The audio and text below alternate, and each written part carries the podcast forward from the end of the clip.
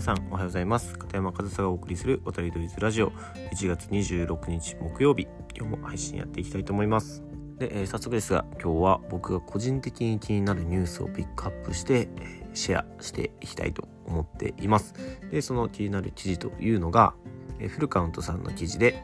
タイトル読みます。ホークスが15歳の外国人選手を獲得する理由。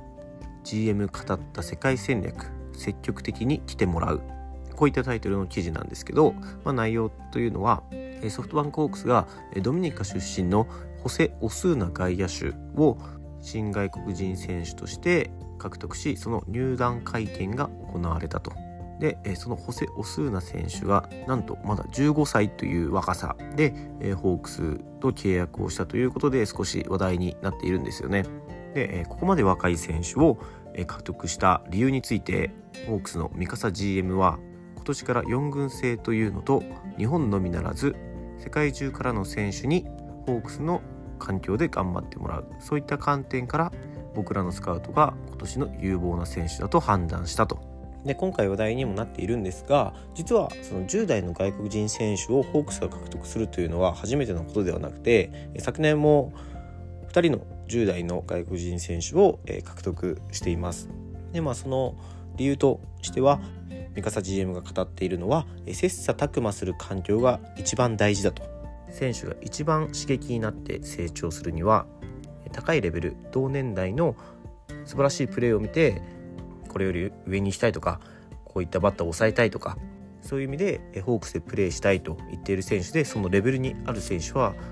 積極的に来てもらいたいと。その環境がチーム全体の強化につながるというふうに考えているということでこれまでに外国人選手というのは、ま、助っ人外国人という立ち位置で即戦力として求められてきていましたが、まあ、4年後5年後それくらい時間をかけても構わないからそれくらいで45年目で活躍できるような選手に育ってくれたらいいと、まあ、そういうふうな考えがあるということを明かしていて、まあ、本当にこれまでね、さっきも言ったように即戦力として外国人選手を獲得することがほとんどだったこの日本の野球界で外国人選手の育成までもやっていこうという動きは僕はすごくいいことじゃないかなと。やっぱり、ね、その即戦力となる外国人助っ人選手を呼ぶこともまず戦力としてチームにとってプラスになりますしそういった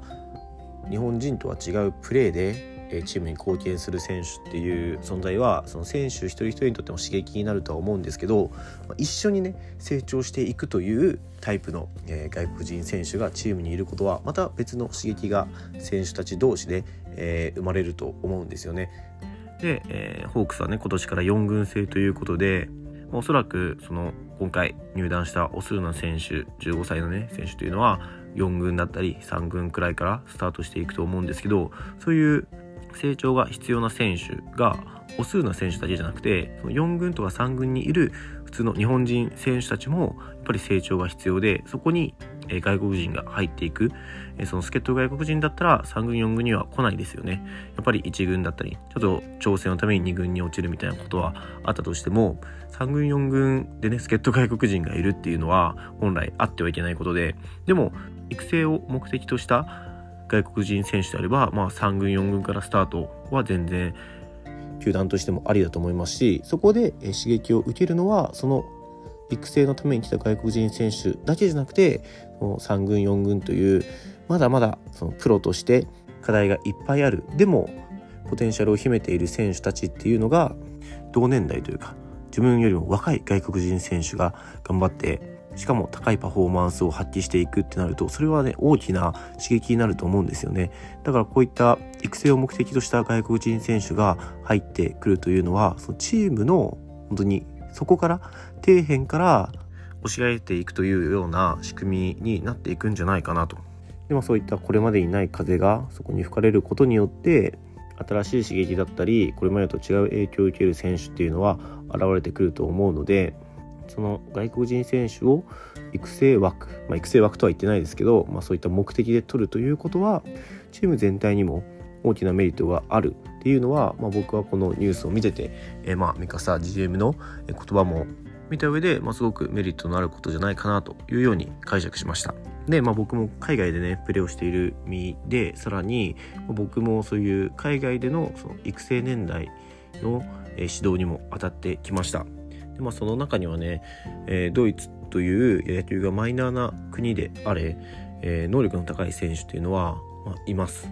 まあドイツの場合だとブンデスリーガっていうトップリーグは16歳から公式戦に出場することができるんですよね。で16歳くらいになるとまあその人によっては体ももう完成されているというかすごく大きくて僕なんかより全然大きい16歳くらいの子が本当に相手チームで本当に敵として、えプレーをしていたっていうことはありますし本当に15歳16歳で身長180190センチで体もすごく大きくてそのトップリーグブンデスリーガ一部でプレーをしていても全然トップチームの選手たちに引けを取らないプレーをする選手っていうのはこれまでにもいました。でそういった選手が、まあ、ソフトバンクホークスという本当に世界最高クラスの施設設備を持った環境でトレーニングをできればそれは設備や環境が整わないマイナーな国でプレーをするよりも一選手としての成長は大きく期待できると思うんですよね。だから今回のオスーナ選手は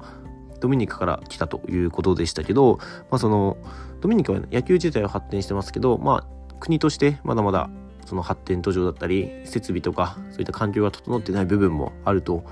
聞くのでそういった自分の国ではちょっと持て余すような才能を持っている若い選手が日本のような野球がメジャーな国でさらにその中でもトップクラスに設備のいい環境の整った場所で野球ができるっていうことを考えればホークスのやっている取り組みっていうのはもちろんホークスの中でもメリットはあることだと思いますけど世界的に見てもねすごくすごく価値のあることじゃないかなということで今日はこのホークスが15歳の新外国人選手を獲得したというニュースについて僕の考えも一緒にシェアさせていただきましたこういうのを見るとね本当に僕もドイツの野球には関わり合って今のアンダー15の代表選手なんかうちのチームから5人くらい代表候補に入ってたりするんですよね。まあ、そのみんなが日本の15歳たちと比べてすごく秀でてるとかそういうふうにはまだまだ思えないくらいのレベルなんですけどでも才能を持った子たちで僕も知ってる子たちだからそういった子たちがね日本でましてはホークスでね契約してプレーができるみたいな環境が整っていくっていうのはすごくすごくこれから楽しみになってくるなと。まあ僕が実際に海外でそういった国で、まあ、指導育成という立場に立っていた